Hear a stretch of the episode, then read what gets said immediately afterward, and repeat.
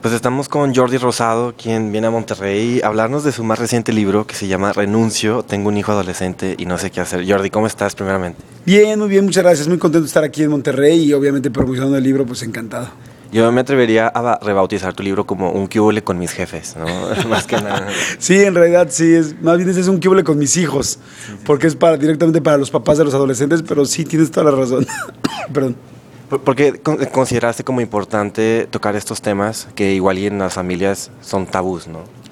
Pues mira, lo que pasa es que como empecé a escribir para adolescentes, pero con mucho contenido, con información, con todo este asunto de pues cada uno de los temas que les preocupaban y con muchos expertos atrás de, todo esto, eh, y empezó a funcionar tanto que a mí me gustó mucho, ¿no? Me, hay cosas que te apasionan y a mí me apasiona mucho poder ayudar, esa es la, realidad. Entonces cuando empecé a darme cuenta que, que vía un libro verdaderamente podías ayudar a una persona, me gustó mucho y el tema me encantó y me empecé a clavar y a clavar. Y después de esto, los papás fueron los que me empezaron a decir, oye, por favor, este, escribe uno para nosotros, porque los papás empezaron a leer los cúboles de sus hijos, les gustó la información, les gustó el contenido y entonces dijeron, sería fantástico tener uno para saber qué hacer con nuestros adolescentes. Entonces, de ahí surgió la idea y pues de ahí le metimos durísimo a este, a este libro. Veo que también en tu libro tocas el tema de establecer límites. ¿Cómo, cómo es eso? ¿Qué, qué puedes hablar respecto a ese capítulo? Pues mira, los límites son una situación que la mayoría de los papás debemos de poner con nuestros hijos, pero que muchas veces no sabemos cómo hacerlo, ¿no? Y no podemos poner un límite firme a veces, a veces cedemos muy fácil, a veces donde hay que ceder no cedemos. Y, este, y, por otro lado, para el chavo, para el adolescente, eh, el límite es algo muy importante porque cuando tú, chistosamente, aunque todos los adolescentes quisieran no tener límites de sus papás, cuando tú pones un límite, el adolescente eh, internamente se siente muy seguro, porque siente que su papá sabe hacia dónde va y sabe lo que quiere y sabe lo que, lo que está haciendo. Y en cambio, cuando no tienes límites, te sientes un poco inseguro. Lo que pasa es que conscientemente no te das cuenta, pero inconscientemente, de por sí la adolescencia es una época complicada, ¿no? Donde te sientes muy confundido y luego si además tu papá está confundido, pues entonces te sientes que no tienes a dónde agarrarte, no hay guía, no, no hay como luz hacia dónde ir.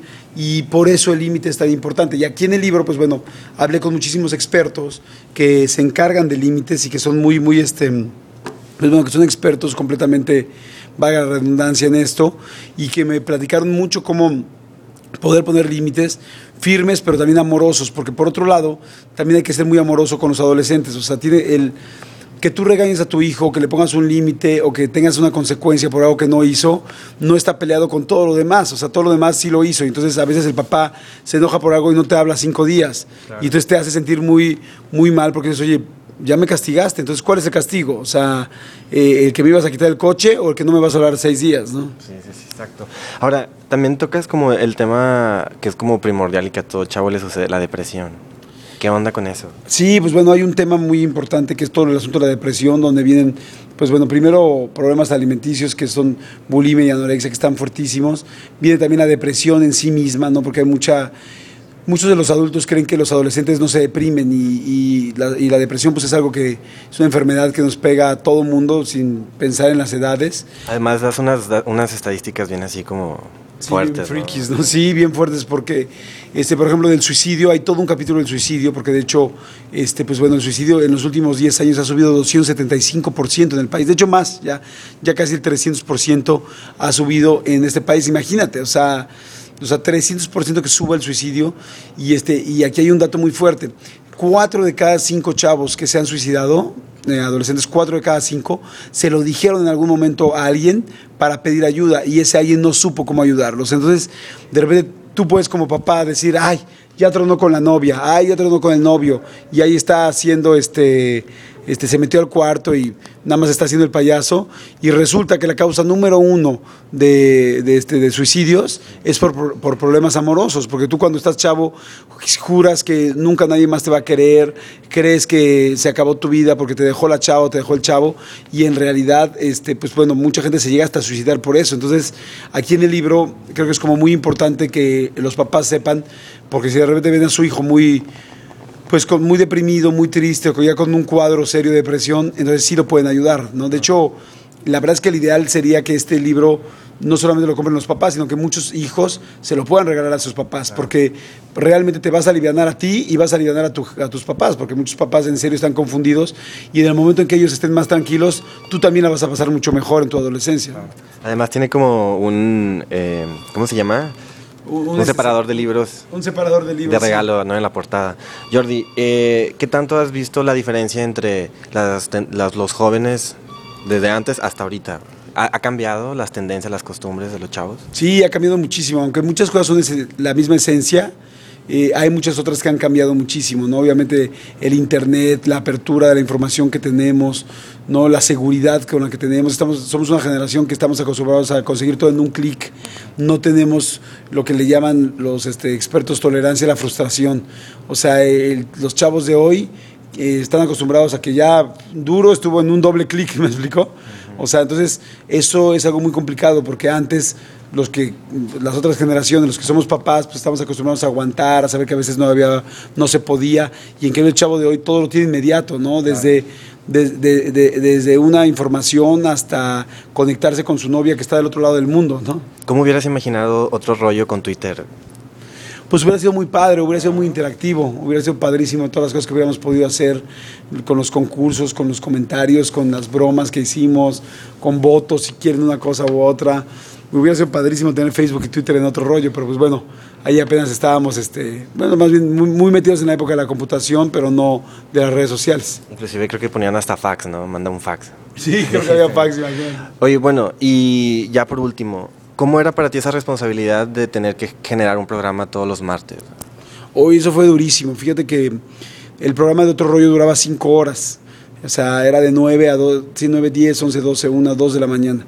Y la verdad es que era pesadísimo por la creatividad de toda la semana y la producción de toda la semana para poder llenar cinco horas, ¿no? Entonces, sí era muy, muy pesado, era una presión muy, muy fuerte, a tal grado que nosotros renunciamos como tres veces de que ya, ya queremos descansar, ¿no? El programa lo amábamos, pero necesitamos descansar y no nos dejaron hasta esa última vez que ya dijimos en serio necesitamos un descanso porque 12 años de ese trabajo tan arduo pues era como muy pesado. ¿Cómo le hacían para conseguir invitados de alto nivel como Robin Williams o Will Smith? Pues fue confiando, fue completamente confiando. Fíjate que todo el mundo pensaba que en otro rollo teníamos mucho dinero y que y no, haz de cuenta, el primer invitado internacional que, tení- que, que conseguimos fue este mm, Britney, Britney Spears y los, los Backstreet Boys y fue porque eh, Lalo Suárez y yo, los, do- los dos productores, este, conocíamos a, a, Arturo López Gavito, que ahora lo han visto posiblemente en la academia, y él era director de Warner y había estudiado con nosotros en la prepa. Entonces, sí, fuimos a acercarnos a y a decirle, oye, este, pues queremos, que, queremos saber si va a venir Backstreet Boys a México. Y me dijo, ¿cómo creen? No, hombre. Y le dijimos, bueno, nada más te queremos hacer una propuesta. ¿Estás de acuerdo que si viene, sería padre, o sea, podríamos ser una buena opción para que fuera? Pues sí, como programa, ¿no? Y nos dijo, pero pues no va a venir nunca. Entonces yo les tiré la mano y le dije, hazme una promesa, que si algún día viene a México, tú vas a hacer todo lo posible porque vaya al programa. Y nos dijo, ok, va. Y, este, y se armó y dos años después vino y entonces fue y hicimos todo un rollo para que pudieran estar en el programa. Y así poco a poco se fueron yendo más y más y más. Unos veían a los otros y luego ya todos querían ir, pero en realidad nunca tuvimos un peso ni, ni un helicóptero para ir por ellos, ni nada por lo- con lo que mucha gente cree, ¿no? Vale, ya por último, eh, tenemos un radio escucha que se llama Jorge Jamaica y que está como pasando por una onda así triste. ¿Qué le puedes decir? Pues bueno, le diría que, este, que en la parte de la depresión y la tristeza hay muchos cuadros. Hay, hay una tristeza que es normal y que es normal sentir, dejarnos vivir nuestros sentimientos. Y hay otra parte que ya es muy complicada, donde hay que tener asesoría, ¿no? Yo le pediría que se acerque a las líneas de ayuda. Hay muchísimas líneas de ayuda para gente con depresión y ahí va a poder medir en qué nivel está, ¿no? Yo creo que para esto no hay que dejarlo pasar, porque pues una depresión puede ser muy seria y en un momento de, de crisis puedes este, llegar hasta quitarte la vida o, o lastimarte o cortarte. O... Entonces yo le diría que, que pida ayuda, hay muchísimas líneas de ayuda, de hecho aquí en el libro vienen acá, al final de cada capítulo líneas de ayuda, pero, pero para buscar una y que rápidamente le puedan decir, porque tendría que saber cuál es su caso y además, pues bueno, al final aquí es muy importante que un experto entre y le pueda, le pueda echar la mano. Vale, pues muchas gracias, Jordi. No, hombre, al contrario. Chido. Bien, entonces, pues qué padre, ¿eh? qué bueno que, que viniste y, que este, viniste también tú. y, y padre.